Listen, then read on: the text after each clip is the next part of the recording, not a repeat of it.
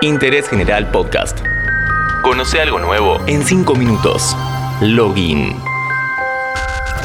Hacer un videojuego AAA puede costar muchísimo dinero. ¿Por qué se va tanta plata en desarrollo? ¿Se recupera fácilmente? Inversión, recursos humanos, marketing, todo lo que cuesta hacer los juegos más caros de la historia en Login, en 5 minutos. Hola, ¿cómo estás? Soy Lean Jiménez. Anteriormente repasamos los juegos más caros subastados, pero si hablamos de superproducciones, también hay récords a la hora de diseñarlas. ¿Cuáles fueron los presupuestos más altos de la industria? ¿Qué variables se tienen en cuenta? ¿Cómo hicieron para que la inversión inicial genere dinero más allá de las ventas? El tiempo es dinero y en la producción de videojuegos cada detalle lleva su tiempo.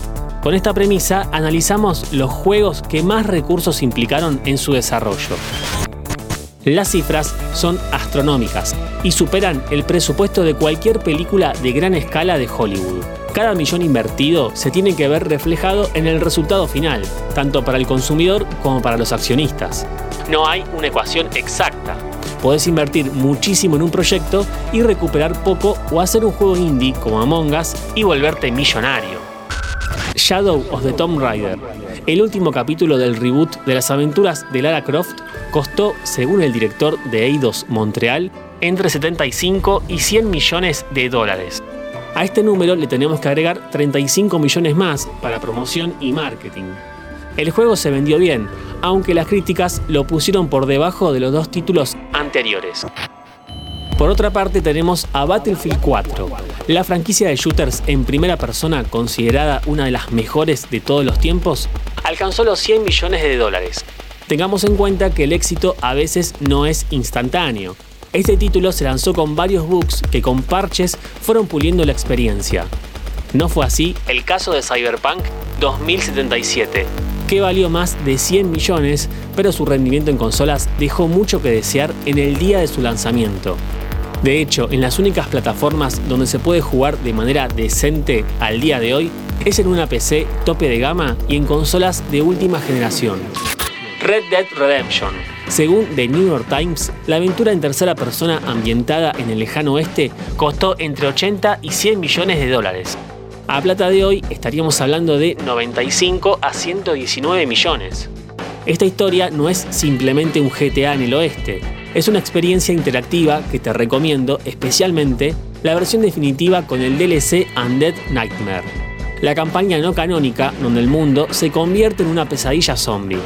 Ocho años más tarde sale a la luz su precuela, Red Dead Redemption 2. Si bien no hay números oficiales, se presume que solamente el juego valió como mínimo entre 170 y 240 millones de dólares.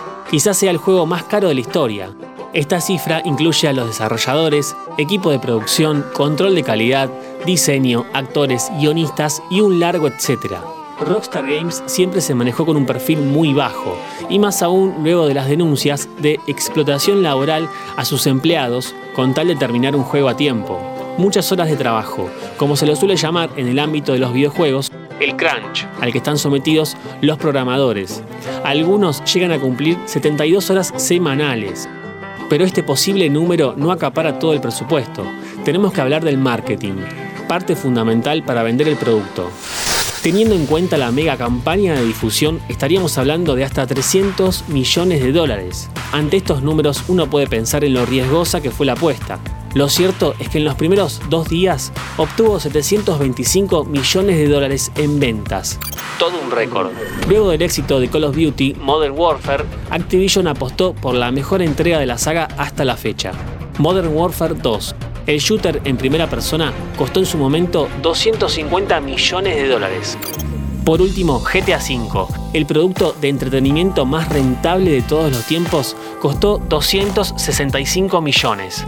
Hoy lo recuperó con creces, con las microtransacciones que le permite su modo online, y se convirtió en uno de los pocos videojuegos vigentes de dos generaciones anteriores.